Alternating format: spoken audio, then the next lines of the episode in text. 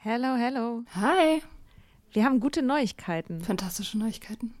Und zwar am 3. August sind wir auf dem OAMN Sommerkongress und machen da Live-Podcast in Berlin.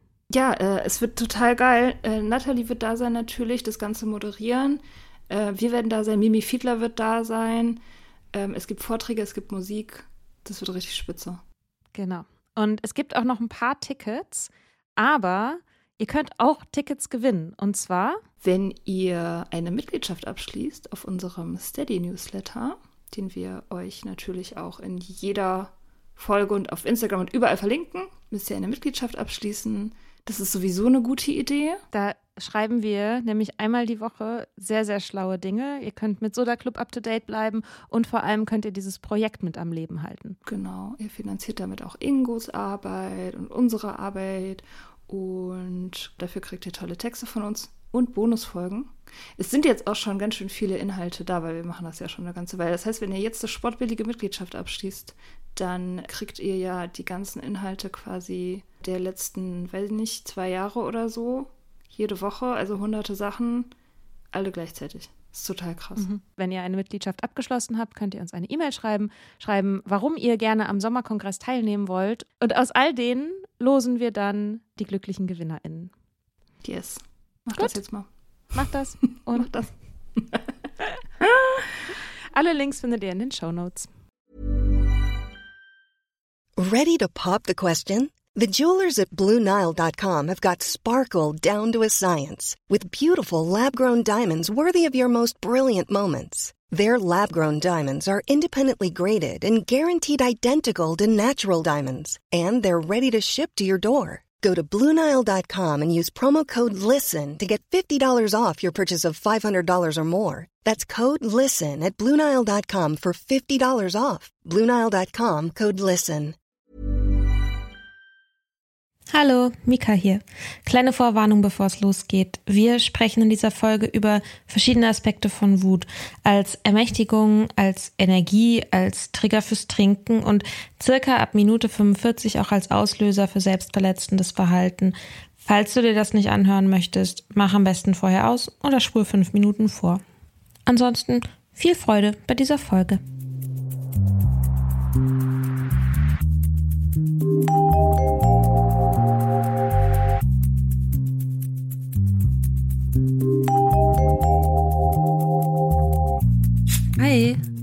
Hi. Na? Na, wir wollen heute über Wut reden. Rrr, Habe ich aus einem Buch, in dem es um Frauen und Wut geht, äh, so ein Mini-Selbsttest, wo es darum geht, welche Situationen man als Frau schon mal erlebt hat. Und ist ganz kurz, aber ich dachte, wir machen den mal zum Einstieg. Yay. Ich liebe ja so Psychotest. Ja, ich voll. Also gib mir einen Psychotest und ich mache den sofort, egal worum es geht. Finde ich Es richtig gibt, gut. glaube ich, aber ich glaube, es geht mehr so um so Self-Awareness und weniger darum, dass du am Ende welcher Wuttyp bist du oder so. Darum geht es Okay. eigentlich. Aber den Test schreibe ich dann selbst am Ende den schreibst du Folge. selber. Ja, sehr gut. Kannst du für Content. Sodamerk machen. Ja. Content, Content, Content. Content, Content, Content. Also, hast du folgende Situation schon mal erlebt? Ja oder nein? Baby Talk. Jemand hat dich Mädchen, Baby oder Schätzchen oder sowas genannt oder durch irgendetwas suggeriert, dass du keine erwachsene Frau bist, die man ernst nehmen muss. Welche Frau hat das noch nicht erlebt? Also ganz ehrlich, gibt es irgendwen auf der Welt, der das noch nicht erlebt hat? Keine Ahnung. Ja, ist ein einfaches Ja, würde ich sagen. ja, sehr einfach. Ein Kollege hat mich mal, ein Kollege hat mal zu mir gesagt, guten Morgen, mein Engel. Was? War der sehr viel älter als du? War der, war der Nee, senil? mm, So Mitte 30, aber auf Zypern natürlich, wo sonst. Mein Engel? Und in welcher. What? Oh, Einfach nur so. okay. Ja. Das ist hart. Hast du Folgendes schon mal gehört? Beruhig dich. Also, jemand sagt zu dir, du sollst dich nicht so aufregen, du sollst dich wieder abregen, dass du irgendeine Sache zu groß machst, dass du aus einer Mücke einen Elefanten machst und quasi dir suggerieren, letztendlich ja, dass andere deine Wut als eine Gefahr empfinden und das abschalten wollen. Ja, eigentlich im Prinzip immer, wenn ich mit Männern über Feminismus rede. Eigentlich wirklich jedes Mal. Das letzte Mal vor, weiß nicht, zehn Tagen oder so, da war äh, folgende Situation. Ich war mit einem männlichen Freund und einer weiblichen Freundin auf der Straße, kam so ein Typ in so, einem dick, in so einer dicken Karre vorbeigefahren mit so offenen Fenstern und hat richtig laut Schlagermusik gehört. So ein dicker Goldkettenheini war das. Und der ist halt voll schnell an uns vorbeigerast. Und wir standen so am Rande der Straße und dann brüllt er so raus. Der lehnt sich so rüber zu uns und brüllt zu mir und meiner Freundin so Fotze. Und, ähm, und da draußen ist dann so ein Gespräch entstanden. ja, wie oft man halt irgendwie auf der Straße beleidigt wird und bla bla bla. Und, und dann, ich weiß nicht mehr genau, wie es dazu kam, auf jeden Fall habe ich mich darüber aufgeregt halt grundlos Fotze genannt zu werden. Und der männliche Freund, der dabei war, meinte dann auch so, ey, jetzt komm mal wieder runter. So. Ach nee, genau, das ging, es ging damit los, das habe ich vergessen. Er hat mich gefragt, ja, was habt ihr denn gemacht? So, mm. weil, weil er einfach nicht glauben konnte, dass es Typen gibt, die einfach so rumlaufen und Frauen Fotze nennen. Was natürlich für uns komplett normal ist, habe ich ihm dann auch erklärt, aber für ihn halt nicht, weil er ein Mann ist und er das nie erlebt. So. Und Aha. ungefähr in diesem Stil habe ich das auch zu ihm gesagt und daraufhin meinte er halt, ich soll mich beruhigen. Eine Freundin von mir, die wird, das ist richtig verrückt, die wird richtig oft auf der Straße beleidigt. Also auch so mit solchen Wörtern. Und die meint auch, es ist so zum Kotzen, wenn sie irgendwelchen Typen davon erzählt, die fragen auch immer als erstes so, hä, ja, aber was hast du denn gemacht? Mhm, was hatte das ja. denn für einen Grund? Was ja. war denn das für eine Situation? Also ich stand an der Ampel ja. und habe Musik gehört. Ja, willkommen so. im Leben einer Frau. Also an alle ja. Männer, die das jetzt hören, die nicht glauben können, dass es so ein Leben gibt, ja, das ist komplett normaler Alltag mhm. für Frauen. Genau. Schlampe, Fotze, mhm. Genau, angefasst also. werden auf der Straße einfach so. Ja, sorry. Siehst du, ich werde schon wütend. Ja, sehr gut. Das ist richtig. Das ist, ja. Das Buch ist auf Englisch, deswegen habe ich es vorher so ein bisschen rausgeschrieben, damit ich das jetzt nicht so super stockend übersetze. Aber dabei bin ich, habe ich auch so richtig gemerkt, es fängt so an, in mir zu brodeln. Mhm. Hast du Folgendes schon mal erlebt, dass jemand sowas sagt wie, ich weiß, du bist verletzt.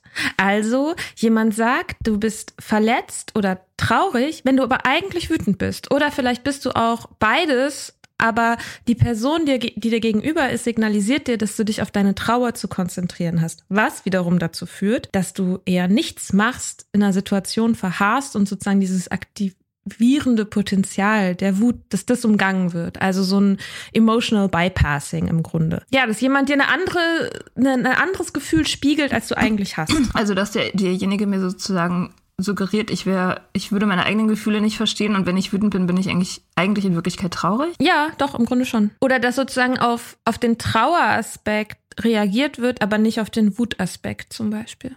Weiß ich nicht. Also was, was mir jetzt einfallen würde, wäre, dass ich häufig gesagt bekommen habe, ich soll irgendwas nicht persönlich nehmen. Mm. Also das, das würde mir jetzt dazu einfallen, nimm das nicht, nicht so persönlich. Wieso regst du dich ja. so auf? Das ist doch oder so. Ja, vielleicht auch so, ne, du musst doch davon nicht verletzt sein oder so. Ja, ja. Und vielleicht geht es gar nicht um die Verletzung oder um die Trauer, sondern es geht darum, dass einen jemand beleidigt hat. Ja. Mhm, okay. Mhm. So ein Satz wie, du machst alles kaputt. Also jemand warnt dich, dass du mit deiner Wut Beziehungen gefährdest, sei es bei der Arbeit oder sei es irgendwie zu Hause, dass dir suggeriert wird, deine Wut wird eine Beziehung zerstören. Mm, nee. Mein Ex-Freund, also nicht der ihr jetzt kürzlich Ex geworden ist, sondern der davor, der hat ja mit meiner besten Freundin Sex gehabt, deswegen habe ich mich von ihm getrennt. Und dann hat er ein paar Wochen später zu mir gesagt, wie kannst du nur unsere langjährige Beziehung aufs Spiel setzen? Das wäre es doch genau das. Mhm. Wie kannst ja. du denn das alles einfach so wegwerfen, hat er zu mir gesagt. Nachdem er, ich wiederhole das nochmal, meine beste Freundin durchgezogen hat. Ja. Und ich mich daraufhin Aha. schweren Herzens von diesem verdammten Typen getrennt habe. Es passt vielleicht ein bisschen, keine Ahnung. Ja, ich hatte das eher so, dass die Person, der ich zum Beispiel gesagt habe, so das und das Verhalten von dir hat mich verletzt. Also in Beziehung, zum Beispiel mit dem Iren, dass wenn ich gesagt habe, genau, das und das hat mich verletzt, dass er dann gesagt hat, wie kannst du sowas zu mir sagen? Wenn du das so denkst, ja, dann hat unsere Beziehung aber echt ein grundlegendes Problem. Und sozusagen sofort die, das Ja oder Nein zur Beziehung in die Waagschale geworfen. Auch wenn ich, wenn das gar nicht der Punkt war. Also wenn es mhm. darum ging, kannst du vielleicht darauf achten, das Licht auszumachen, wenn du aus dem Raum gehst. Dann ja, könnte ich machen. Ich bin halt nicht so pedantisch wie du. Aber wenn du meinst, du musst so pedantisch mit mir sein, dann müssen wir unsere Beziehung hinterfragen. So. Also, das ist eine reale Situation, die wir hatten. Oh mein Gott. Und oh Gott. Oh Gott. Oh Gott.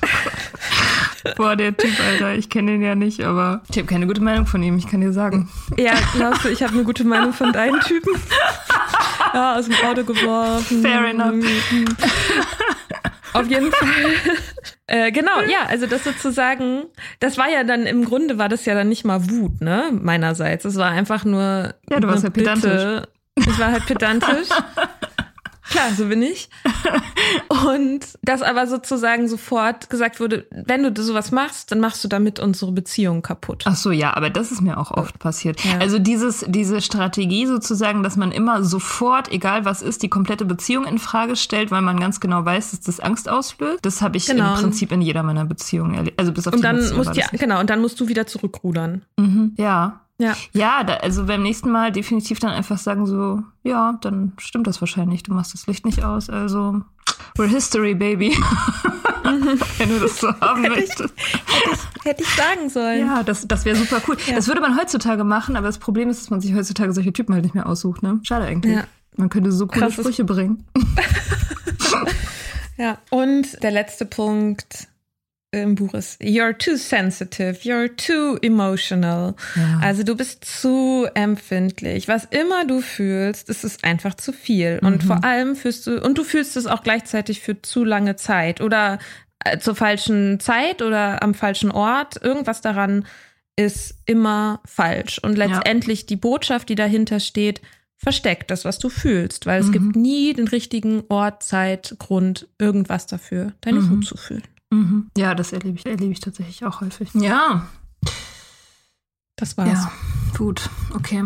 Und es gibt leider keine Auswertung für diesen Test. Nicht, also. Wenn man all diese Fragen mit, mit Ja beantwortet, dann heißt es, dass man eine Frau ist.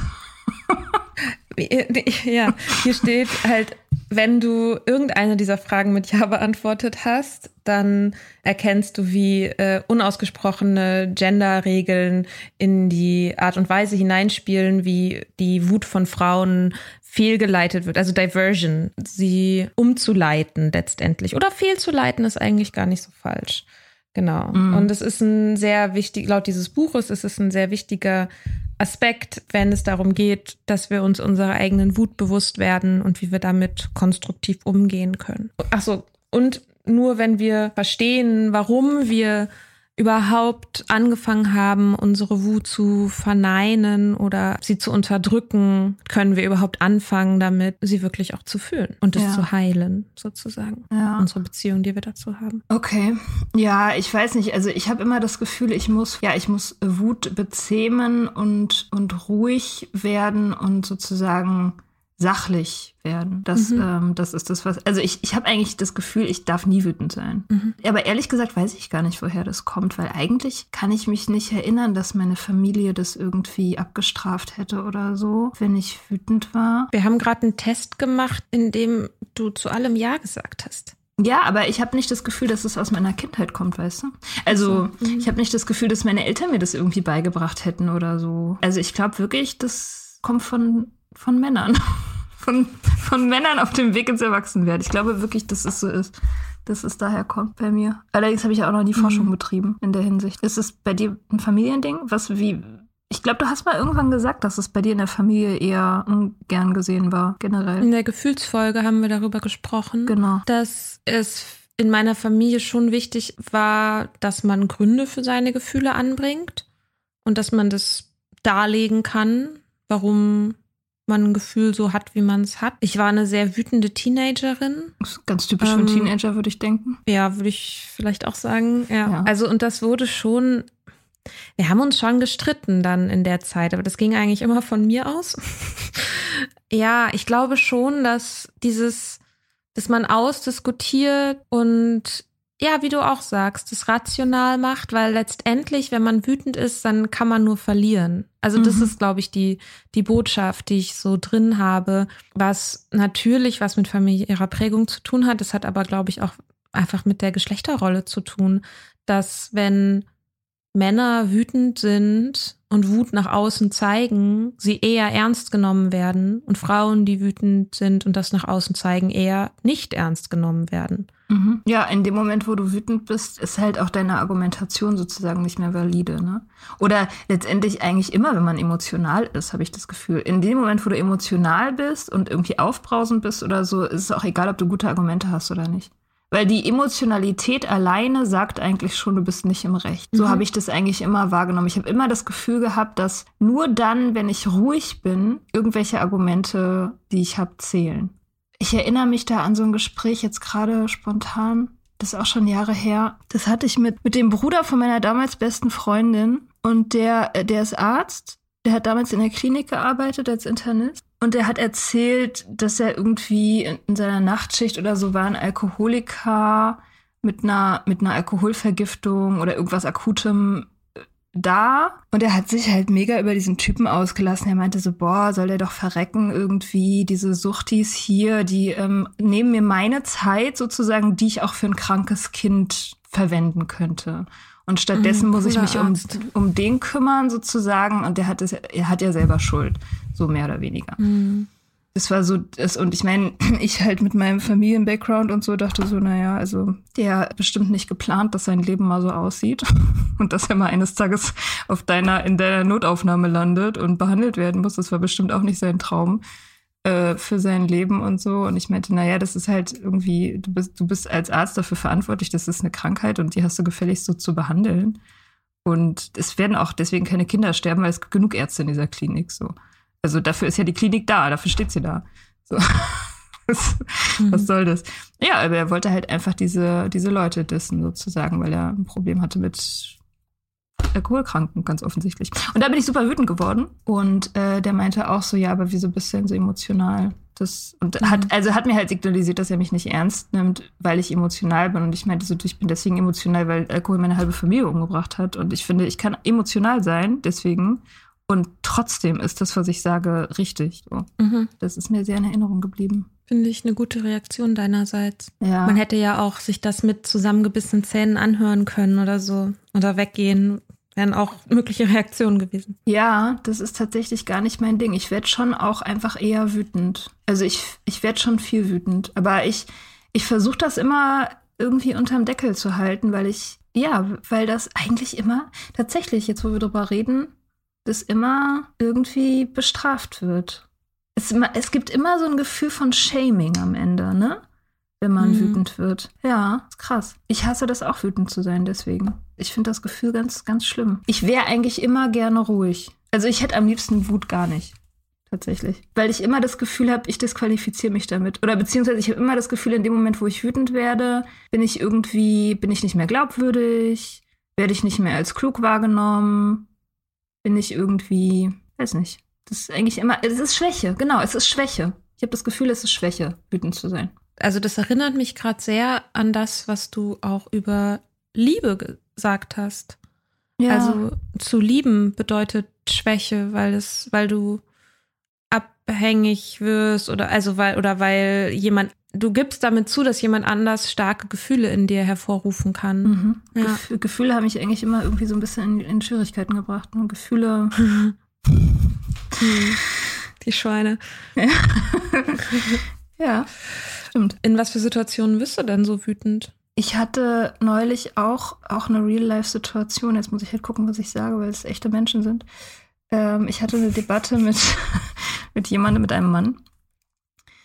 Ähm, Habe ich dir, glaube ich, auch in Portugal erzählt. Der, äh, ein weißer Mann, ein weißer deutscher Mann, der gesagt hat, ich habe keine Privilegien. Und dann habe ich mich darüber mit ihm ein bisschen unterhalten und bin halt im Laufe dieses Gesprächs wütend geworden. Mhm. Und andere Personen kamen hinzu und haben mir gesagt, ich soll nicht wütend sein. Hm. Äh, auch im Nachhinein dann noch, nach dem Gespräch, auch Tage später, habe ich mich dann noch mit den anderen Beteiligten unterhalten.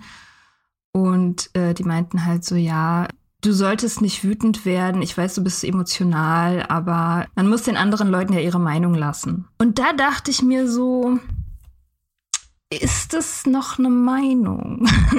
Oder ist das nicht schon alternativer Fakt? Also, weißt du, da habe ich dann Probleme. Ich denke mir so, ja, okay, wenn jemand anders eine andere Meinung hat zu was, ja, das kann mich vielleicht auch wütend machen, aber da verstehe ich die Argumentation. Aber ist es noch eine Meinung, wenn ein weißer Mann sagt, ich habe keine Privilegien? Mir kommt eine ganz andere Frage. Ja. Bedeutet deine Wut, dass du ihm seine Meinung nicht erlaubst?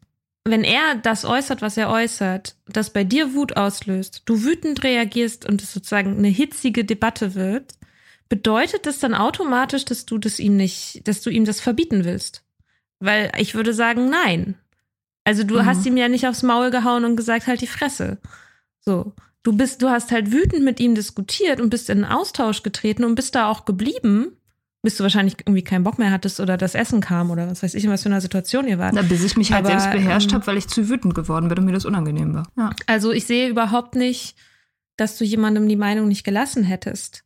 Aber deine Wut wurde natürlich als das interpretiert. Ja. Und da sind wir schon mal, finde ich, bei einem ziemlich wichtigen gesellschaftlichen Missverständnis darüber, was der Ausdruck von Wut eigentlich ist. Stimmt, ja, das ist ein guter Punkt. Krass. Habe ich gar nicht so Bringt gesehen. dieser Podcast doch noch was? Ja. Es ist nicht nur ein Hobby, ist auch ein bisschen Therapie. ja, krass, stimmt. Stimmt, ich habe die Meinung eigentlich überhaupt gar nicht. Ja, ich war halt nur wütend. Crazy. Wann warst du das letzte Mal wütend? Ähm. Als ich das Zölibat angezweifelt habe. Da war ich ungehalten. ungehalten. Ist eigentlich noch krasser als wütend. Ungehalten ist ja, ich meine, das ist ja schon mehr als wütend. Da ist man ja, hat man sich ja Echt? gar nicht mehr unter Kontrolle. Ja, klar. Ach so, für mich ist.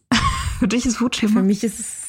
Ja, also für mich ist ungehalten halt so ein bisschen so, also ein bisschen genervt oder, also genervt ist auch das falsche Wort. Ist halt irgendwie so, man, man ist so ein bisschen aus der Ruhe gebracht. Das ist für mich ungehalten. Okay. Ah ja, ich würde das eher so als Kontrollverlust. Naja. Egal. Ach so, ja, okay, gut, dann haben wir. ähm, wann war ich das letzte Mal wütend? Also, ich habe es ein bisschen gemerkt, dass sowas hochkommt, eben als ich dieses, äh, dieses Quiz quasi gemacht habe oder das gelesen habe, weil mir aufgefallen ist, wie viele Situationen ich hatte, die so waren und ich das als Situationen begriffen habe oder erlebt habe, die mich klein machen oder in denen ich mich selber vielleicht auch nicht so behauptet habe oder in denen ich sagen würde, da ist mir Unrecht widerfahren. Und ich glaube, da sind wir eigentlich auch schon bei einer super wichtigen Funktion von Wut. Also Wut markiert ja eine Grenzüberschreitung. Also eine andere Person dringt in unseren Bereich ein durch was auch immer. Also es gibt bestimmt noch irgendwie andere Funktionen, aber das ist ja erstmal so eine, dass ich das Gefühl habe, ah, okay, hier ist ein Übergriff in meinen Space. So, der kann natürlich körperlich passieren. Der kann ja aber auch durch, ja, einfach insgesamt so übergriffiges Verhalten. Also, weiß ich nicht, ein Typ, der mich Schätzchen nennt oder so. Oder der mir meine Gefühle abspricht oder sie für mich deutet oder der Meinung ist, er wüsste besser, was sie bedeuten, der glaubt, er, er würde mich besser kennen als ich mich selbst. Also Arroganz. Ich glaube, Arroganz macht mich wütend, weil ich sie als was Übergriffiges empfinde mhm. und als einen Versuch, mich klein zu machen. Ja, das ist eine Situation, in der werde ich wütend und ich werde ja, letztendlich kommt es wieder, immer wieder dahin zurück, wenn ich mich nicht gewertschätzt fühle. Ja. Nicht, dass ich unbedingt dann immer sofort irgendwie ausraste oder so. Aber ich merke das ganz oft, dass wenn ich in einer Situation bin, dass ich wütend werde, dass das, wovon ich glaube, dass ich wütend, worüber ich wütend bin, gar nicht letztendlich das ist, was mich wirklich wütend gemacht hat. Also, meinetwegen bin ich wütend über die Inkompetenz von einer anderen Person oder so, ja? Denke ich erstmal. Ich bin, weiß ich nicht, bei der Arbeit jemand anders ist inkompetent und ich bin mega sauer, dass die irgendwie E-Mail-Etikette nicht äh, beherrschen und Reply All klicken. Oh Gott. So, ja, oh Gott. keine Ahnung. Oh. Das ist vielleicht jetzt auch nicht so diese heiße, lodernde existenzielle Wut, die da hochkommt. Aber wütend werde ich halt, weil ich vielleicht das Gefühl habe, ich habe sowieso schon so viel auf dem Teller. Oder ich gebe mir so Mühe, diese E-Mail-Etikette zu befolgen, um nicht unnötig Arbeit auf den Tischen, ja, das werde ich auch wütend, nicht unnötig Arbeit auf den Tischen von anderen Leuten abzuladen, mit denen sie überhaupt nichts zu schaffen haben. Mhm. Ich halte mich an diese ganzen Regeln, auch seien sie ungeschrieben, aber ich achte auf mein Umfeld und eine andere Person kackt mir da irgendwie ihr Reply All auf den Tisch. So. Ja? Ich, ich, hab, ich, ich weiß, ich habe gerade so Kunden, ey, die machen das wirklich 24-7. Das ist unfassbar. Es sind immer 16 Leute in diesem und ich denke immer so, warum? Uh, why? Why? Ich, ach, ich antworte auch gar nicht mehr. Ich ignoriere das. Ja. Kann ich gut verstehen. ja, weiß ich nicht. Ich raste dann ja jetzt nicht bei der Arbeit komplett aus. Oder ich weise eigentlich auch Leute dann nicht zurecht. Und ich frage mich gerade so, vielleicht wäre es besser für mich, das einfach mal zu sagen.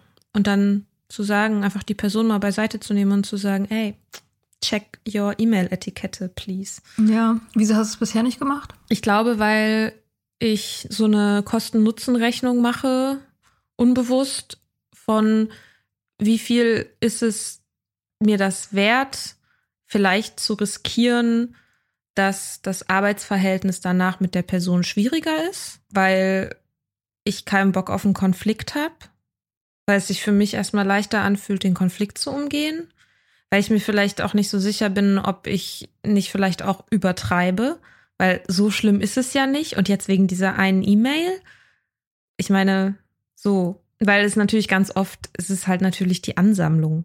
Es ist ja, ja, nie nur eine Person, die das macht, sondern es sind halt viele, die das ab und zu machen und dann landet halt irgendwie, aber bei den Leuten auf dem, also bei mir auf dem Schreibtisch landet dann halt viel. So. Mhm. Ja. Halt viele E-Mails, die ich dann löschen muss. Also so schlimm ist es dann auch wieder nicht. Naja. Mhm. Aber das ist ja schon, ich glaube, das ist so ein Ding, weshalb Wut ja letztendlich wichtig ist. Also nicht nur, dass es eben Grenzüberschreitungen markiert. Das ist ja, das passt eigentlich ja echt voll gut zu den E-Mails, weil ich das Gefühl habe, es landen Sachen auf meinem Schreibtisch, die nicht auf meinen Schreibtisch gehören. Mhm. Na, also es ist, es ist eine Grenzüberschreitung. Es ist ein, ähm, Leute nehmen meine Zeit in Anspruch, ohne darüber nachzudenken, die ihnen nicht gehört. Ja. Und die dann an anderen Ecken fehlt. Mhm. So. Und zwingen mich in eine Reaktion oder irgendeine Aktion. Also, so, ich muss das halt löschen, also mein Gott. Aber, genau. Und aber ja, genau diese Wut. Wut macht uns ja bereit für Aktion. Ja. Und Wut erzeugt immer dieses Gefühl von, ich will was machen. Mhm. Ja, es ist ein Schutz. Schutzreaktion. Ist eigentlich super. Eigentlich voll gut. Macht ja auch super energetisch. Ich meine, es gibt auch, es gab auch Situationen in letzter Zeit, wo ich wirklich froh war, dass ich wütend geworden bin. Ne? Also gerade in dieser Trennung da war ich ja ganz lange nicht wütend. Das kann ich ja dann immer nicht. Ich kann ja nicht wütend sein, weil ich immer alles verstehe. Ich habe auch immer sehr viel Verständnis für jeden Shit. Ich habe auch Verständnis gehabt damals für den Typen, der mich aus dem Auto geworfen hat. Gar kein Problem. Hätte ich mhm. immer Verständnis Klar. für gehabt. Also ich meine, sowas habe ich jetzt natürlich nicht mehr. Aber in dieser letzten Trennungssituation bin ich halt irgendwann wütend geworden, weil ich das Gefühl hatte, mein Gegenüber geht einer Konfrontation aus dem Weg, aus Bequemlichkeit und aus Feigheit. Und eine ganze Weile, also bestimmt eine Woche, oder so ging der der Konfrontation aus dem Weg. Hat stattdessen gar nichts gemacht. Und äh, da habe ich gemerkt in dieser Woche, wie die Wut so in mir hochstieg. Und das erste Mal seit, seit langer Zeit hatte ich das Gefühl, das ist richtig angenehm. Mhm. Diese Energie. So diese Energie, die so kommt und, und mich so mit Lebensgeist erfüllt und irgendwie so mein Ego so flutet und mich stark mhm. macht. So, das war, das war richtig gut sind. Das war ein richtig gutes Gefühl. Und normalerweise, wie gesagt, habe ich das ja nicht. Eigentlich finde ich Wut sehr unangenehm. Aber in dem Fall war das tatsächlich wie so Lebensenergie. Und ich war total dankbar. Also ich war richtig dankbar dafür. Ich habe das dann auch später irgendwem erzählt, einer Freundin erzählt und meinte so, boah, ich bin endlich wütend. Ey, das fühlt sich so, so gut. Das fühlt sich so gut an. Weil das halt eine Handlungsfähigkeit äh, macht dann, ne? Und weil es irgendwie einen dann unabhängig macht auf eine Art, emotional ein abpolstert so. Mhm. Das ist voll gut. Ja. Finde ich aber interessant, dass du irgendwie auf der einen Seite gesagt hast, du wirst voll oft und voll schnell wütend. Und dann, wenn es aber so um diese wirklich, wirklich wichtigen Sachen geht, sag ich mal. Also, ne, du, wenn du sagst, du wirst schnell wütend, wenn es in Diskussionen oder so, oder wenn du mit Männern über Feminismus diskutierst, Aha. was ich sehr gut nachvollziehen kann, dann werde ich auch immer wütend. Ich bin halt so eine wütende Feministin. Ja. Nein, natürlich nicht alle Männer. Nein, natürlich nicht. Das muss man immer dazu sagen, weil sonst ist man ja zu wütend. Es sind ja. nicht alle so. Weißt du das nicht, Mika? Und sonst könnten die Männer auch wütend werden. Und dann hat man erst recht ja, ein Problem. Das stimmt, das stimmt. Naja, auf jeden Fall. Ja, aber dann, wenn du eben äh, so in Beziehungen, wenn es um eigentlich letztendlich um deine, um dein, um dein Wohl, also um dein Wohlergehen geht, dass da sozusagen diese Schutzmechanismen nicht so greifen. Das ist ja hochgradig gefährlich. Ja, ist es auch. Das ist auch ähm, ein, ein Thema, was mich total beschäftigt und was, was mich sehr beunruhigt. Und was mich jetzt auch wieder ganz neu ähm, in so eine ganz tiefe Verunsicherung stürzt, dass ich das Gefühl habe, ich habe keine ausreichenden Grenzen, also kein, kein Schutzpanzer, der, der hochgezogen wird. In dem Moment, wo ich mich auch in so eine romantische Beziehung begebe und mich ausliefere, das ist ja immer so meine Idee davon, dass in dem Moment, wo ich verliebt bin, liefere ich mich aus und dann sind all meine Schutzhüllen sind weg und dann kann die andere Person im Prinzip alles mit mir machen. Weil wenn ich jemanden liebe, dann verstehe ich all seine Motive und kann zu jedem Zeitpunkt, egal was er macht letztendlich, immer alles transzendieren. Und immer so, ja, der hat mich jetzt eine Woche lang ignoriert, weil der hat so viel Stress. Oder mhm. der, ja, der hat äh, mit, mit meiner besten Freundin gevögelt, weil der halt nicht weiß, wie er Schluss machen soll. Oder so sich das Der Arme. Ein bisschen, bisschen übertrieben. Das ist ja auch schon länger ja. her. Äh, da war ich ja noch ein bisschen jünger. Aber, aber so ungefähr nach diesem Muster läuft das dann ab. Also mhm. ich, ich kann immer alles verstehen. Ich kann immer alles verstehen. Und dann wütend zu werden, mich abzugrenzen und, und die Szene zu verlassen, das ist, das geht dann nicht mehr. Also das, das, da habe ich das Gefühl, das geht nicht. Das kann ich nicht dann. Mhm. Und deswegen ist halt so für mich dieses äh, sich ausliefern auf die Art, ist halt wirklich existenziell gefährlich. Mache ich sehr ungern. Ja. Vielleicht ist das ein guter Moment. Ich habe auch aus diesem Buch rausgeschrieben, ich packe den Titel noch in die Show Notes, sind die sogenannten Anger Traps, mhm. also die Fallen, die Missverständnisse vielleicht. Ich würde sagen Missverständnisse, die man vielleicht hat in Bezug auf Wut. Erste Anger Trap ist Wut mit Aggression oder gar Gewalt zu verwechseln. Mhm. Treten ja schon oft gemeinsam auf, ne? Beziehungsweise Aggression würde dann aus Wut folgen, wenn man damit ungut umgeht. Anyway, Anger Trap Nummer zwei ist zu glauben, dass du deine Position rechtfertigen musst und dass du deine Wut logisch kohärent jemandem begründen musst. Oh ja, Bingo. Bingo, ding, ding, ding.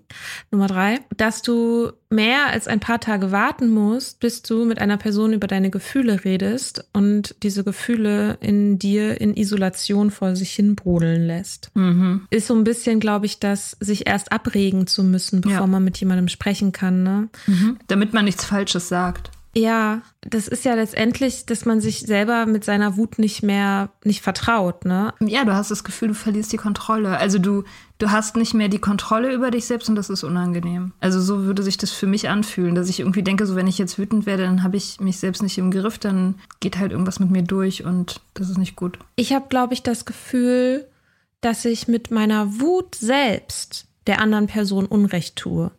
Nicht damit, wie ich ihr etwas sage, Mhm. Sondern die Wut selbst bedeutet, dass ich ihr Unrecht tue. Und ich diese Person meinen Gefühlen nicht ausliefern muss. Vielleicht aber auch, weil ich dann weiß, die wird sich dann schlecht fühlen oder wird wiederum wütend werden. Bei Männern eher, dass ich, dass ich dann denke, er wird wütend werden. Dann bin ich mit seiner Wut konfrontiert, mit der ich jetzt schon weiß, dass ich nicht umgehen kann. Mhm. Und dann werde ich mich wieder klein machen. Dann sehe ich schon die Spirale vor mir. Bei Frauen zeigt sich dann vielleicht eher als ähm, Traurigkeit, Enttäuschung, in Verletzung und dass ich das nicht bei jemand anderem auslösen möchte. Weil dann auch wiederum ich dann das auch fühle. Mhm. Ah.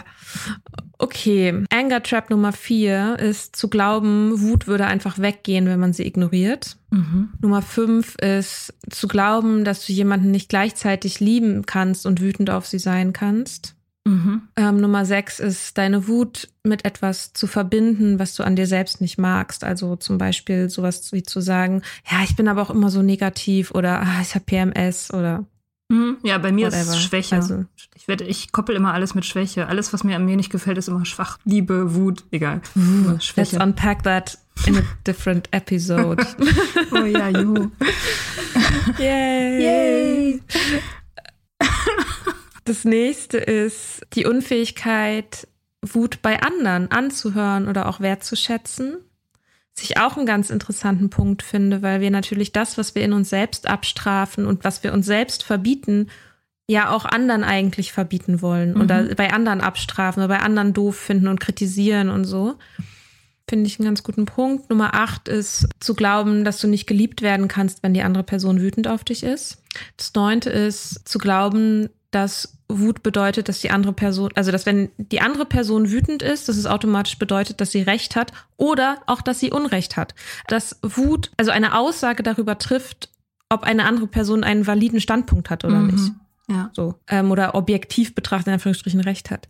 Genau. Und Nummer 10 ist, zu versuchen, sich selbst dazu zu zwingen, zu vergeben oder zu vergessen. Mhm. Das sind Anger Traps, ja. Also sozusagen Arten, wie man nicht konstruktiv mit seiner Wut umgeht oder wie, wie man es nicht machen sollte. Ja, also ich glaube, in einem verwurzelte Vorstellungen über Wut, die aber nicht stimmen. Falsche Glaubenssätze oder so. Ich weiß nicht, ich finde ja Wut bei anderen nicht so schlimm wie bei mir. Eigentlich sogar fast im Gegenteil. Also wenn jetzt zum Beispiel irgendwelche Lover wütend werden, dann werte ich das eigentlich eher immer als Zeichen von Leidenschaft und finde das eher positiv. Weil dann heißt es ja, es geht ihnen um was. Das ist ganz interessant. Und wenn Frauen wütend werden, das gibt ja so ganz viele verschiedene, ganz perfide Arten, wie man Wut unter Frauen auch betitelt, ne? Allein zum Beispiel so ein Wort, was wie, wie Stutenbissigkeit, ähm, was dir ja neulich vorgeworfen wurde, Ja. von einer anderen Frau.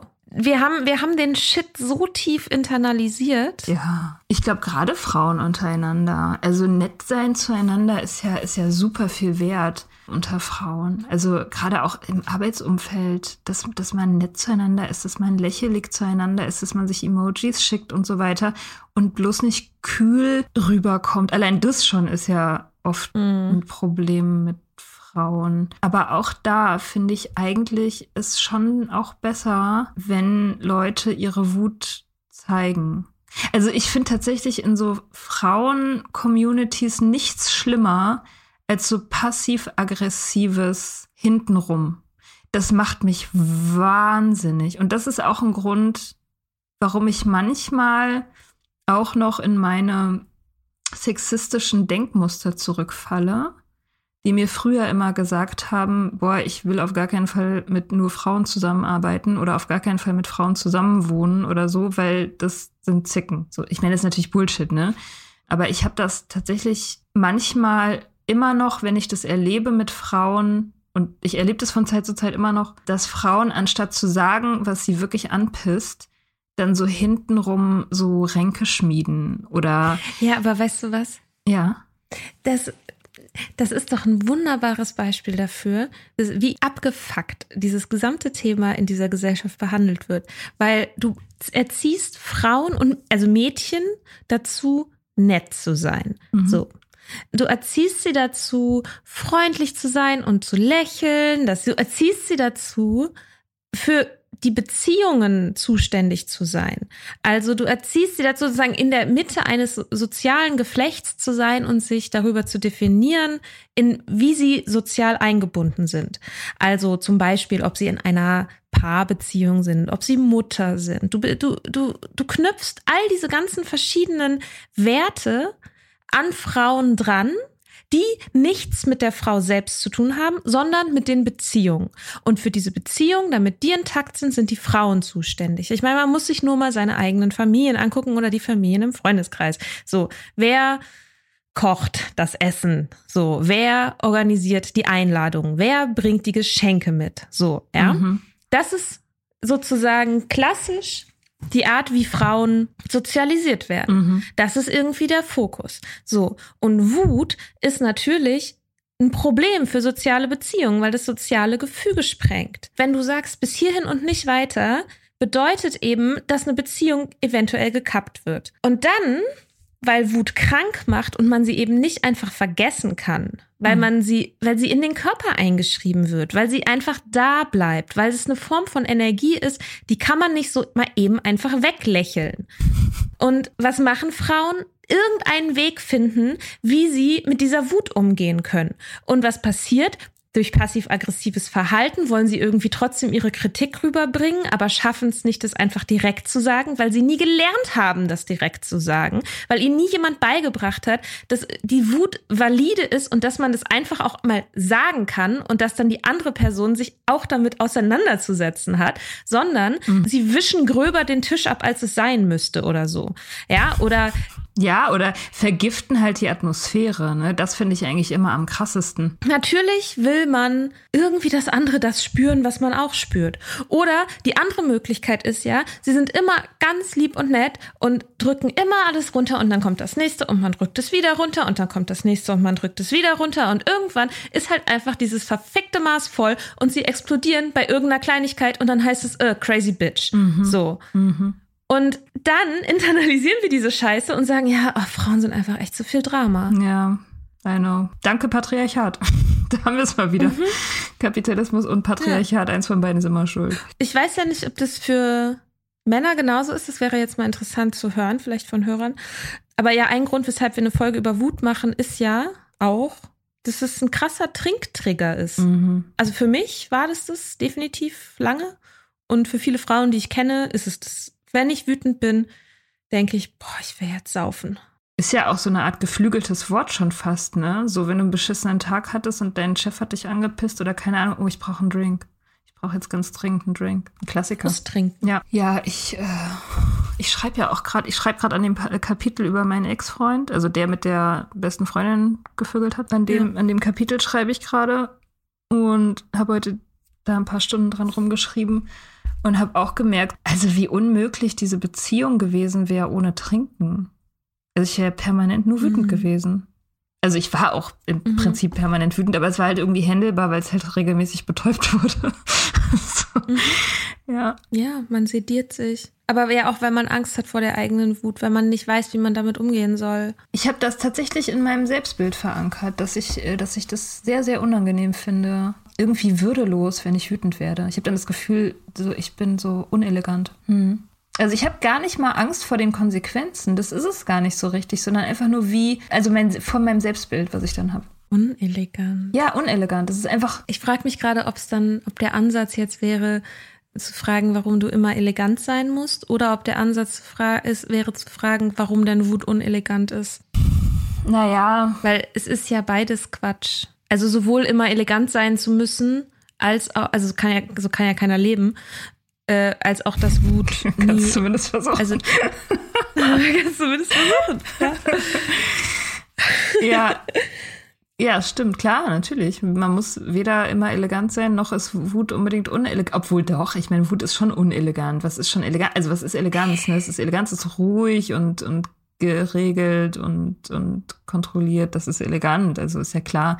Und Wut ist nicht ruhig und geregelt. Wut ist halt rot und flamm, flammig und chaotisch und so. Also ich glaube, die einzige akzeptable, also emotional jetzt gefühlt akzeptable Form von Wut ist halt so eine ganz vernichtende, ruhig vorgebrachte Replik auf irgendwas. Das kann ich akzeptieren. Mhm. Halt irgendwas mhm. kluges, ruhig zurück, was dem anderen so richtig so einen so einen Schlag versetzt, aber ohne auszuflippen. Das kann ich vertreten. Gelingt natürlich, wenn man wütend ist, meistens nicht.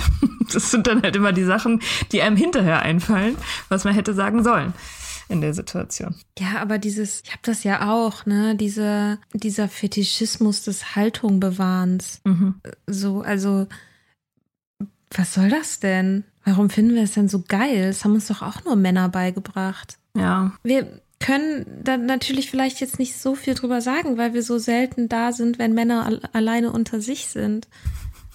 Die Frage eben, wie wird denn also männliche Wut unter Männern verhandelt? Weil ich kann sagen, dass Wut von Männern in Bezug auf Frauen, also wird natürlich anders verhandelt.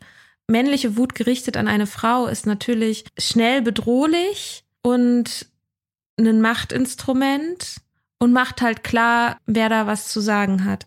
Und da, daran sieht man ja auch schon diese, also dieses Ungleichgewicht in der Machtverteilung, dass, dass alleine dein Bild, wenn du wütend wirst, das ist so ein bisschen wie so, dass man das Gefühl hat, wie so, weißt du, so eine keifende kleine Frau, die so nach oben schreit oder so, ne? Mhm. Das ist so was Hilfloses ja. ist und so was Unelegantes. Mhm. Aber andersrum, es ist wenn unattraktiv. Unattrakt, unat das ist das Schlimmste, was eine Frau sein kann. Das ist kann. das Schlimmste. Aber natürlich auch der Weg, wie man dafür sorgt, dass Frauen einem die Position nicht streitig machen. Ne? Klar, also, wenn du einer Frau schon sagst. Schon ziemlich schlau. Ist, ja, also es, es funktioniert super. Ich meine, du machst Frauen davon abhängig, dass sie immer und zu jeder Zeit attraktiv sind. Und alles, was du, worauf du keinen Bock hast, was sie, was sie tun und sagen und lassen sollen, Das labelst du einfach als unattraktiv. Fertig. Und schon. Deswegen, so hat Hillary Clinton den Wahlkampf verloren. Ja. ja. Die war zu wütend, die war zu wütend, die wollte zu viel, ja. unattraktiv, crazy ja. bitch. Ja. Hat keiner Bock drauf, wählt man lieber Donald Trump, der ja bekanntlich seine Emotionen wunderbar unter Kontrolle hat. Ja. Also, der ist allein Ratio, er ist nur Ratio, so ist er bekannt geworden. Ein großer Denker. Ein großer Denker, ja. Ja, ja.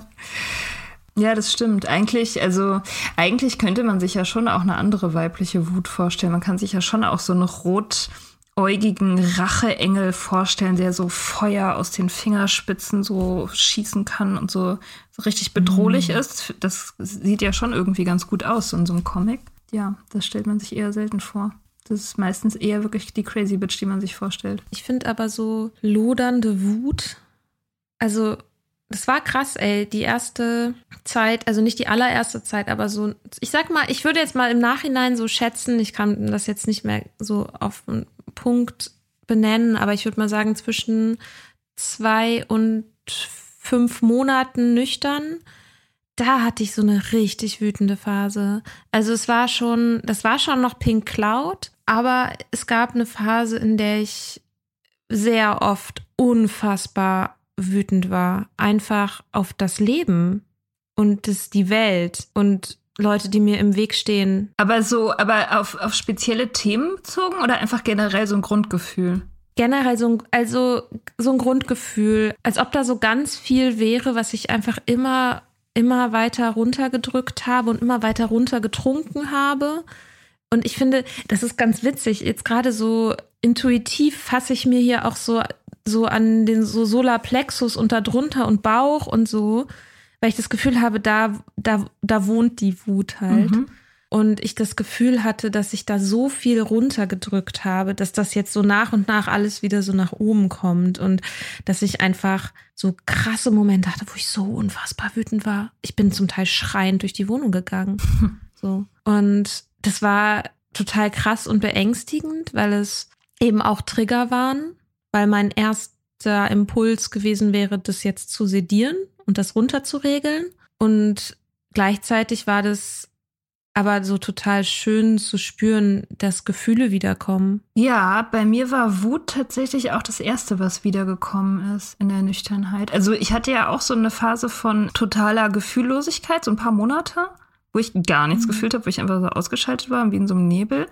Und als es dann wiederkam, war Wut das Erste, was wiederkam. Wahrscheinlich, weil es auch so ein bisschen, es ist wahrscheinlich so die Primit das primitivste Gefühl, so, ne, das, das, das Urgefühl, so, weil das ja auch so wichtig ist fürs Überleben. Mhm. Und das ist ja auch wenig komplex. Es ist einfach so, ich spüre, mir wird Unrecht getan und dann schlage ich zurück.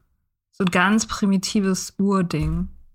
Ich glaube, es ist auch damit verbunden, zumindest für mich verbunden gewesen, dass ich auch aus Trotz getrunken habe. Wut, so, so eine allgemeine Wut, aber auch so ein Trotz, so ein Gefühl hatte von, seht ihr mal, wohin ihr mich bringt. Dann komme ich von der Arbeit und trinke trotzig. Ja, im Sinne von, heute wurde mir schon so viel Unrecht getan, wogegen ich mich ja nicht wehren kann, weil ich in diesem Lohnarbeitsverhältnis bin und mein Lebensunterhalt davon abhängt. Deswegen muss ich das immer alles schlucken und ich werde aber immer wütender und ich zerstöre mich jetzt selbst, um der Welt zu zeigen, was sie mir angetan hat. Sowas. Hm. Ist das auch? Ja, klar. Also ich meine, dass man das dann gegen sich selbst richtet. Also klar ist die nächste logische Konsequenz, ne, dass man, wenn man, wenn man, wenn es nicht raus darf, wenn es sozial sanktioniert wird, wenn man es rauslässt, dann muss man es natürlich, in, also da muss man es natürlich nach innen leiten. Weil weg geht's ja nicht. Mhm. Also es muss ja irgendwo hin. Dann geht's halt gegen, gegen einen selbst. Klar. Habe ich auch gehabt. Also ich meine, klar, ich habe das ja auch mit dem Trinken gemacht, aber ich habe auch, ich habe auch andere Sachen, die selbstverletzend waren, gemacht. Ich habe zum Beispiel mal, als ich mit dem schrecklichen Typen, der, der Typ, der mich aus dem Auto rausgeworfen hat, mit dem war ich ja in Kuba. Und wir haben uns da eigentlich hauptsächlich gestritten. Also ich habe das damals Streiten genannt, aber eigentlich war es von seiner Seite her ähm, emotionaler Missbrauch. Und irgendwann hatten wir so einen ganz schlimmen Streit und er ist abgehauen und ich habe so, ich habe so viele unerträgliche Gefühle gehabt, dass ich mir dann die Haare abgeschnitten habe. Ich hatte richtig lange Haare, also so wirklich fast bis zum, bis so über die, bis zu den Schulterblättern und habe die dann mit einer Nagelschere alle abgeschnitten. Krasser Britney-Moment. Ja, ja, voll.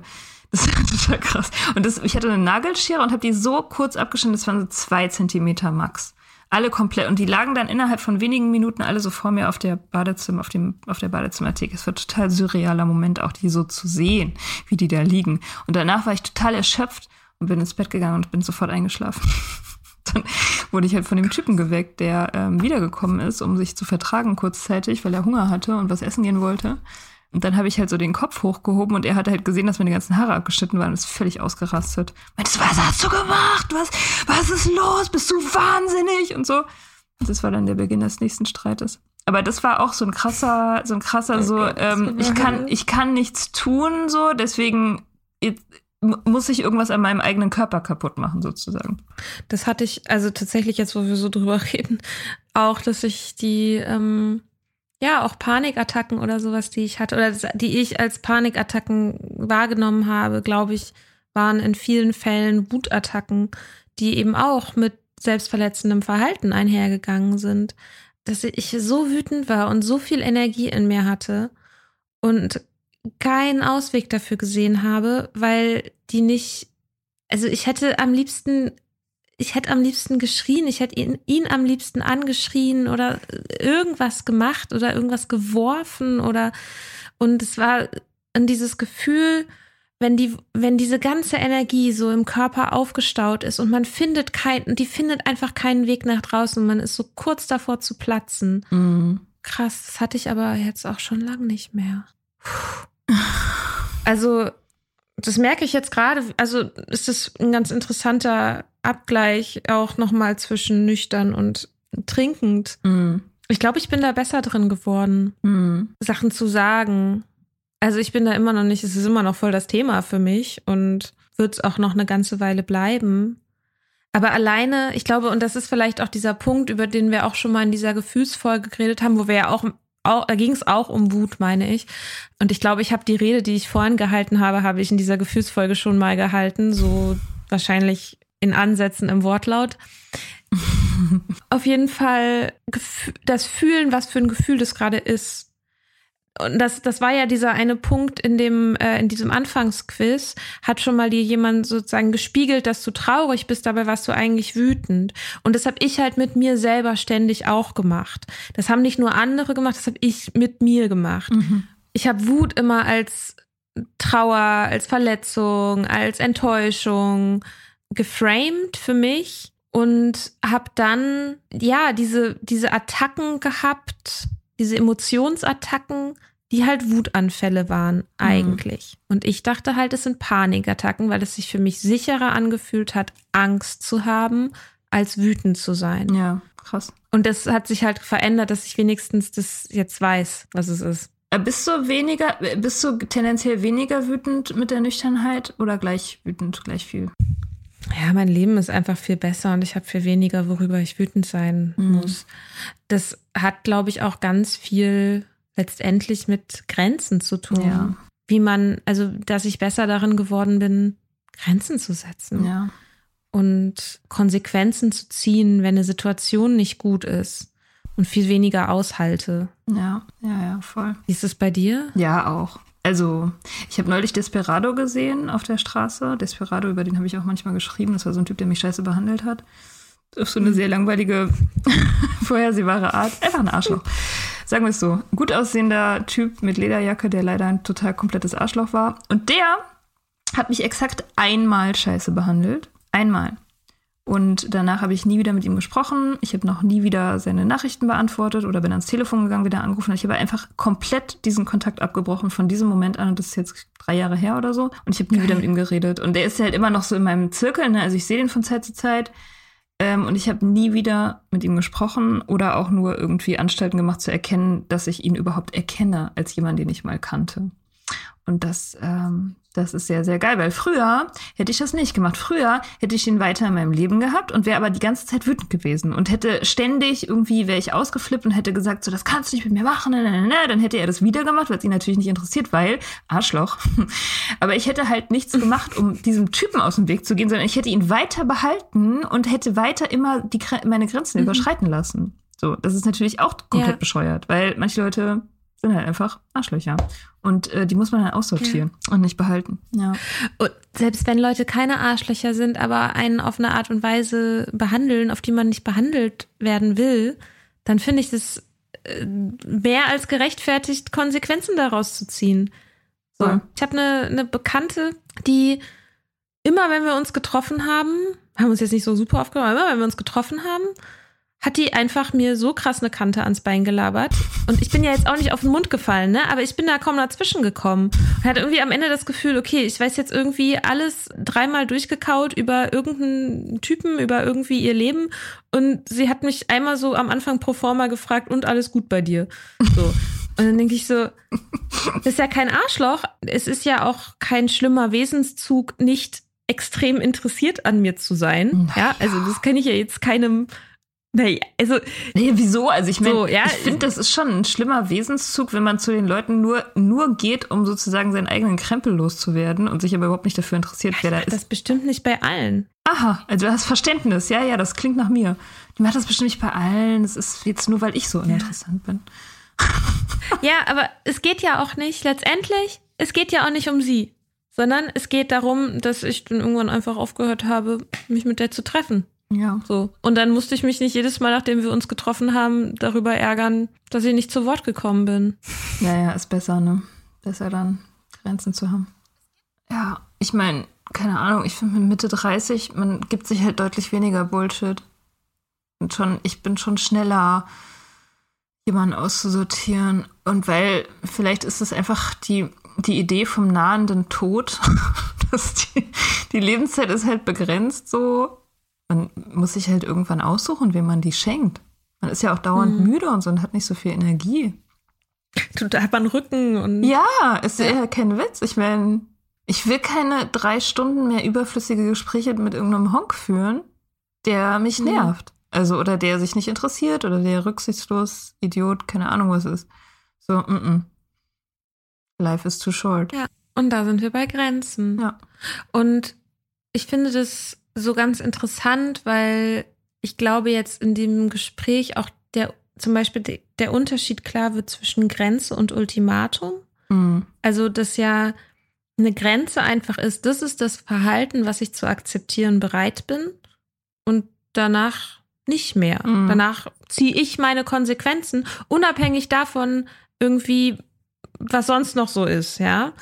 Ähm, und Ultimatum ist ja sozusagen, ich versuche mit einer Grenze, in Anführungsstrichen, die andere Person zu etwas zu bringen. Mhm. Also ein Ultimatum bezieht sich auf das Verhalten der anderen Person, während sich eine Grenze auf einen selbst bezieht. Und das Problem bei Ultimaten ist halt, dass man die Drohung, die man ausspricht, wenn du das nochmal tust, dann bin ich weg oder so, ja, ja nie einhält. Mhm. Weil es ja eigentlich, weil es nicht um das eigene Verhalten geht, weil es nicht darum geht, dass man selber anders behandelt werden will oder für sich selber Konsequenzen ziehen will, sondern weil man will, dass die andere Person was anders macht. Und das kann man halt nicht. Das funktioniert halt nicht. Mhm. Und deswegen ist Grenzen ziehen so fucking schwer, ja. weil es um einen, um den eigenen Shit geht. Ja, ja ich habe mir überlegt, demnächst mal mit irgendeinem Kampfsport anzufangen. Sehr gut. Ja, also Boxen oder sowas. Keine Ahnung, ob ich dafür gemacht bin. Aber ich glaube, das ist ganz gut für Wut. Oder gegen Wut. Oder um Wut zu kanalisieren. Mit Wut. Mit, genau, Mut, äh, Wut, äh, Wut integrieren. Mut zur Wut. Mhm. Also hat sich jetzt in dem Gespräch deine Einstellung zu Wut ein bisschen verändert oder ist sie noch genauso wie vorher? Ja, ich, also was ich krass fand, war dieser Punkt, dass man nur wenn man wütend ist, dem anderen nicht seine Meinung verbietet, sozusagen. Das äh, war mir vorher nicht so richtig klar. Das war irgendwie jetzt cool. Und ich habe tatsächlich gemerkt, wie sehr, also wie sehr ich meine Wut unterdrücke. Also ich habe oft das Gefühl gehabt, ich bin ein sehr wütender Mensch und dass die anderen das auch so wahrnehmen. Aber jetzt merke ich so ein bisschen, ich unterdrücke sehr viel. und ich glaube, mhm. ich wäre eigentlich viel wütender, als ich bin. Das ist ein bisschen schockierend. Vielleicht ist es ja auch so ein Punkt, dadurch, dass du viel von der Wut unterdrückst, sich halt schon auch so wie so ein Resentment-Teich in deinem Inneren gebildet hat, aus dem dann immer schnell rausgefeuert wird, sozusagen, oder der immer so rumschwappt, weißt du? Also ne, so, ein, so ein Pool an Wutgefühlen, die halt alt sind, die halt da sind, die sich irgendwie eingeschrieben haben und es deswegen die Triggerloser sitzen. Mm, das stimmt, das kann auch sein. Wenn du die Scheiße einmal, einmal alles raus. Einmal alles einmal raus? Mit ein, nein, mit einmal ist es, glaube ich, nicht getan. Das wäre cool, wenn man das einfach, das einmal alles rauskriegen könnte.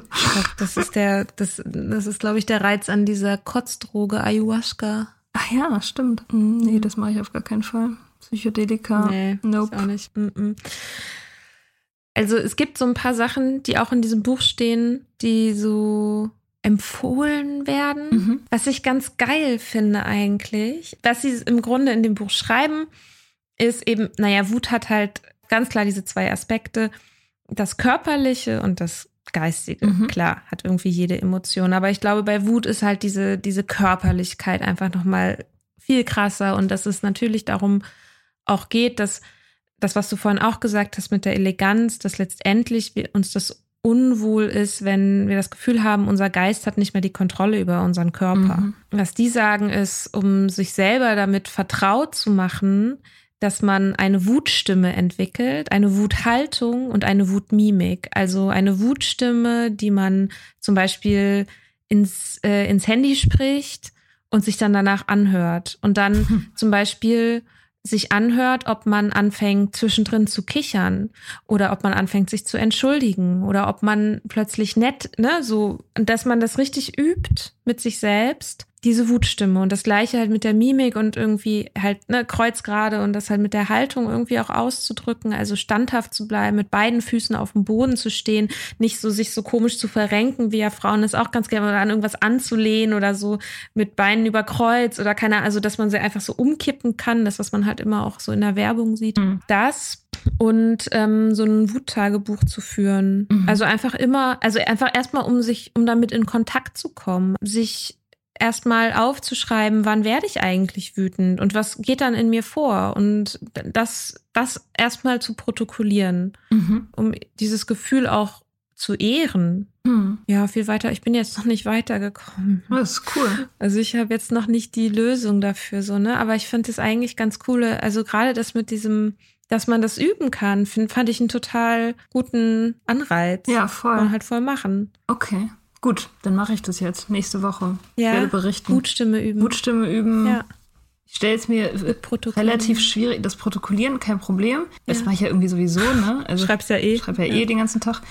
Das mit dem, mit der Wutstimme, das stelle ich mir schwierig vor, weil ich irgendwie denke, dazu muss man ja erstmal so echt wütend sein. Und dann ist es vielleicht schwierig, sich aus der Situation Aber- heraus aufzunehmen. Meinst du nicht, man kann das hervorholen? Ich glaube schon, es gäbe Situationen, Ja. da könnte ich Wut erzeugen. Ja, das stimmt. Ja, das stimmt. Ich bin Raus. ja auch, ich bin voll nah an meiner Trennung dran. Ich muss nur zehn Minuten über irgendwas nachdenken, schon werde ich wütend. Das ist schon so. Okay, ja, das mache ich dann demnächst mal. Ja, alleine in meiner. Wohnung. Ja, dann nächste Folge berichtest du dann. Genau. Ja, geil. Ich chante irgendwelche komischen Kundalini-Mantras Und legst Tarotkarten. in meiner Wohnung und lege Tarotkarten.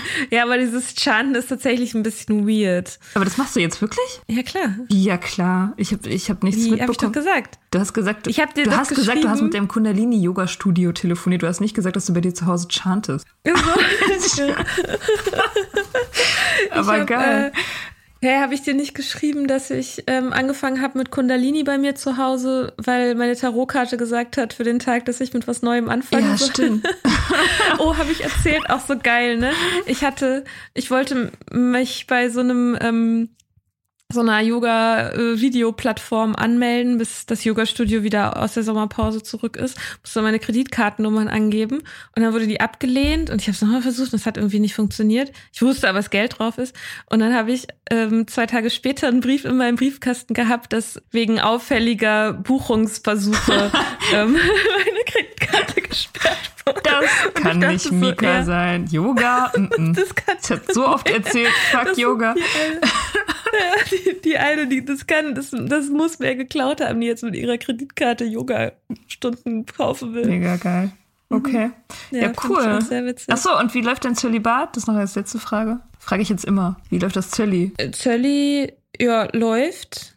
Ich habe heute ähm, die Erfahrung gemacht, mm, in, ich hab, war äh, wandern, war da in einer Herberge als alleinreisende Frau und habe die Erfahrung gemacht, dass man als alleinreisende Frau von alleinreisenden Männern angesprochen wird. Okay. Aber war eigentlich, also das war halt auch richtig weird, ne? Du kamst halt so in den Frühstückssaal und dann, jetzt wird so richtig banal, ey, aber gut, egal. Also kamst du in den Frühstückssaal und in der Mitte standen halt so zwei Tische, die, also genau in der Mitte, ringsherum standen natürlich Tische, an denen Leute und Gruppen saßen und so. Und in der Mitte standen jeweils quasi Einzeltische so ein bisschen versetzt und ich saß ähm, auf der einen Seite von meinem Tisch und er saß auf der anderen Seite von seinem Tisch, mhm. aber die Tische hatten kaum Abstand. Das heißt, wir saßen quasi uns gegenüber, aber mit nur so ein bisschen verrückt. Okay. Und diese Tische waren halt auch super klein, so dass man das Gefühl hatte, man sitzt, es war schon, es war schon irgendwie intim. Also ich kann schon verstehen, dass er, also ich hatte ein Buch dabei und so, ne? Also ich bin ja keine Anfängerin. aber ähm, habe auch gelesen und dann hat er, muss man freundlicherweise sagen, er hat gefragt, ob er mich unterbrechen darf und ich meinte ja und dann haben wir ein bisschen geredet. Ich habe ganz viel über Politik geredet und dann habe ich irgendwann gesagt, na dann, also er hat zwischendrin so angedeutet, dass er nicht, noch nicht so richtig weiß, was er den Tag über macht und so und dann bin ich halt irgendwie aufgestanden und meinte, ja gut, dann noch viel Erfolg bei deiner Tagesplanung. Ciao. ja. Okay. Das, genau. Und sonst ist es bis jetzt unspektakulär. Und bei dir so? Ja, bei mir, bei mir eigentlich auch. Also Ex, Was mit deinem Hacker? Mein Hacker meldet sich, der ähm, hat mir geschrieben, dass er das einzig Wahre ist und dass er mich jetzt unbedingt mhm. daten will und so und dass er mit mir Trüffel essen möchte und dass, dass äh, ach so, dass er mich retten, nee, retten hat er glaube ich nicht geschrieben, aber erlösen, er will mich erlösen. Weil ich habe ihm, ich hab ihm natürlich gesagt, so ich bin im Zölibat und offensichtlich checkt er nicht, dass, ähm, dass ich mir das selbst ausgesucht habe. Also dass es kein, kein unfreiwilliger Zustand ist. Und er, er hat das ja. jetzt sozusagen als äh, Herausforderung genommen und will mich jetzt umstimmen. Aber okay. ja, sorry. Also ich meine, wenn er mir nicht zuhört, dann ist das ist halt sein Problem. Und ja, ansonsten passiert nichts. Also ich werde nicht angesprochen in, in Cafés. Noch nicht. Kommt vielleicht noch, wenn du erstmal diese, diese unnahbare Aura einer alleinreisenden Frau mit Buch hast. Mm, let's hope so. I don't know. Oder or not. Or not. Ich weiß nicht, also ich meine, Nein sagen ist ja, ist ja empowering. Das gehört ja irgendwie dazu. Oder ist ja Teil des, Teil des, der Freude am, am Zölli. Dass man immer gesagt sagen kann, nein, nope, not interested. Und ja, ohne das, das zu erklären, stimmt. vor allem. Stimmt, das habe ich, dieser Aspekt, der kam mir noch gar nicht, diesen des, des Abweisen-Lernens. Mhm. Also ich, ich hatte das ganz lange, dass ich das Gefühl hatte, rein der Fakt, dass wer anders mich gut findet, bedeutet automatisch, dass ich den jetzt auch gut finde. Oder zu, Außer bei so ganz klaren Fällen. Oder zumindest, dass man dem begründen muss, dass man kein Interesse hat. Ja. Dass man einen Grund braucht. Genau. Mhm. Dass seine Zuneigung zu mir bedeutet, dass ich mich mit ihm auseinandersetzen muss. Ja. Und das ist nicht so. Ja, das nochmal für alle da draußen mit das auf dem Weg. Nur weil sich ja. jemand für euch interessiert, es ist nicht, dass äh, ihr euch mit dem beschäftigen müsst. Aber ja, auch andersrum. Dass bloß weil ich mich für jemanden interessiere, bedeutet es noch lange nicht, dass der mir jetzt was von seiner Zeit geben muss und mir jetzt irgendwas erklären muss oder so. Nein. Scherz. I know. ja. Ja, genau. Das, ja. Ähm, genau, deswegen warte ich darauf, angequatscht zu werden. Ich hoffe, man quatscht mich mehr an, damit ich äh, mehr Nein sagen kann. Mhm. Ja. Okay. Okay, cool. Guter Vorsatz. Ja. Bis nächste Woche. Ciao. Schönen Sonntag. Schönen Sonntag. Ciao, Sie. Wir hoffen, dir hat diese Folge gefallen. Wenn du mit Soda Club up to date bleiben willst, dann kannst du das auf sodaclub.com. Dort findest du nicht nur alle Podcast-Folgen, sondern auch das Soda Mag, Magazin für Unabhängigkeit. Wenn du Steady-Mitglied wirst, kannst du unsere Arbeit unterstützen und bekommst noch dazu unseren Newsletter voller geiler Bonusinhalte. Schreib uns für Feedback, Fragen und Themenvorschläge. Wir lesen alles. Und wenn du ein Sternchen bei Apple Podcasts und Herzchen bei Instagram gibst, dann lieben wir dich für immer. Bis bald auf sodaclub.com.